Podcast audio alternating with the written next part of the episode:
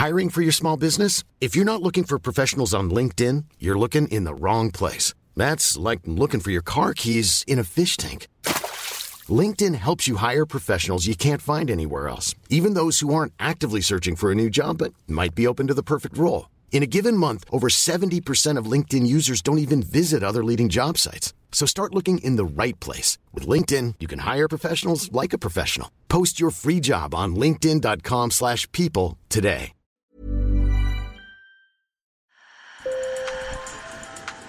Bonjour. Hello. Hola. Marhaba. Sur le fil, Le podcast d'actu de l'AFP. des nouvelles choisies pour vous sur notre fil info. L'ancien pape Benoît XVI est mort le 31 décembre à 95 ans. Il sera inhumé ce jeudi au Vatican.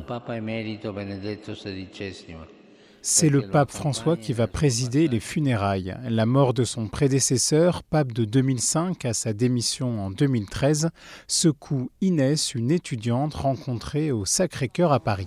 Enfin, il était âgé, mais euh, c'est toujours euh, une grande surprise de savoir que voilà, un, si grand et illustre personnage est, décédé.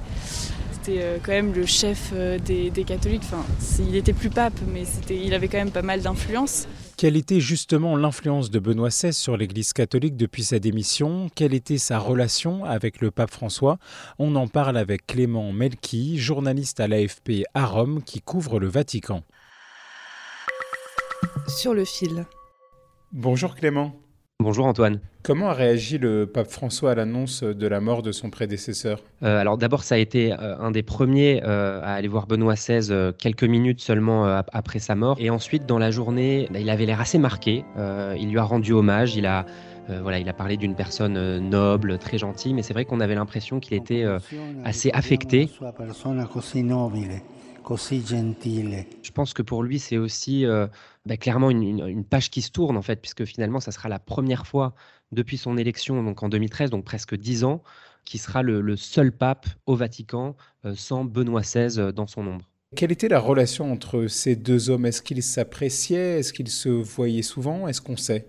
Alors, il y avait un grand respect euh, entre eux, c'est ce qui montrait. En tout cas, ils n'avaient pas toujours la même vision euh, de l'Église, mais euh, il y avait beaucoup d'estime. Et François allait euh, de temps en temps lui rendre visite, donc euh, pour Noël, pour Pâques euh, ou, à, ou à certaines occasions.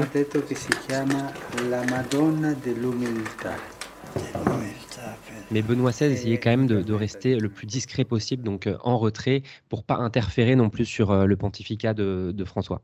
Benoît XVI, euh, même s'il est resté dans l'ombre de son euh, successeur, il a alimenté un peu malgré lui la saga des deux papes. Cette cohabitation de deux papes, ça a aussi créé un peu une forme d'ambiguïté euh, due à plusieurs choses. Benoît XVI, il a gardé le titre de, pape, pape émérite, mais ça, on l'avait jamais vu. Il était toujours habillé en blanc, qui est normalement la couleur du pape. En plus de ça, il vivait à l'intérieur du Vatican.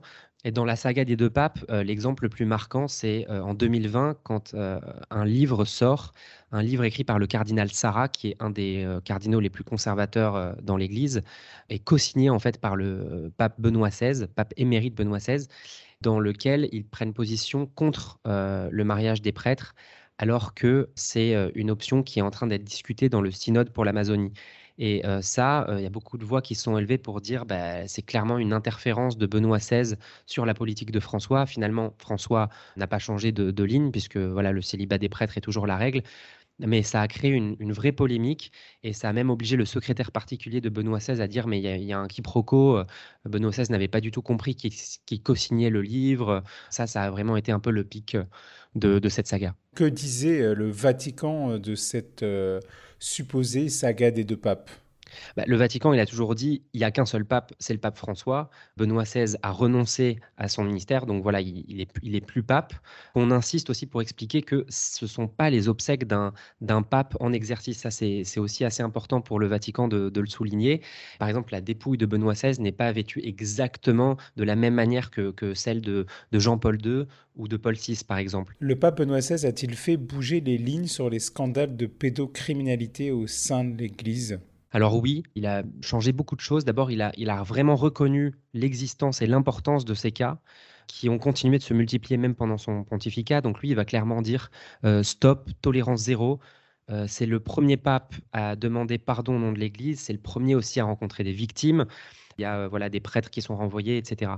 Par contre, ce qu'il a apporté pendant son pontificat a été terni par une affaire qui a eu lieu au début de l'année 2022 quand un rapport euh, sorti en Allemagne met en cause Benoît XVI pour sa gestion de cas quand lui était archevêque de Munich.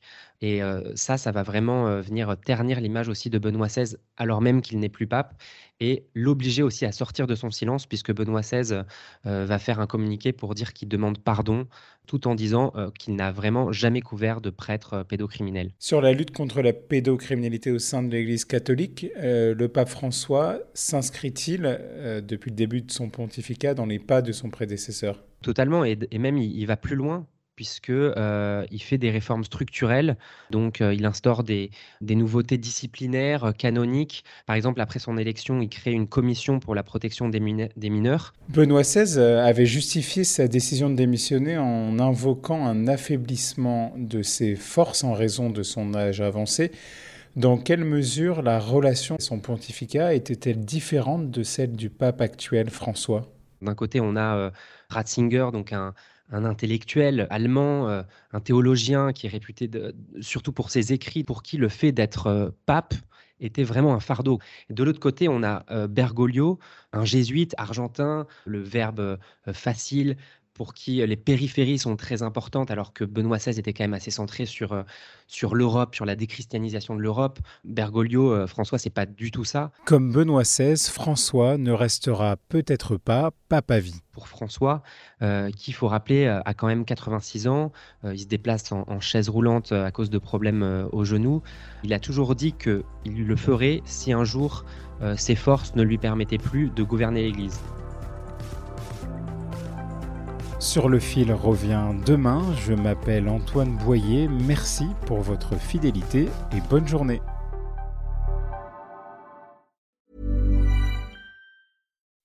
When you make decisions for your company, you look for the no-brainers. If you have a lot of mailing to do, stamps.com is the ultimate no-brainer. Use the stamps.com mobile app to mail everything you need to keep your business running with up to 89% off USPS and UPS. Make the same no-brainer decision as over 1 million other businesses with stamps.com. Use code program for a special offer. That's stamps.com, code program.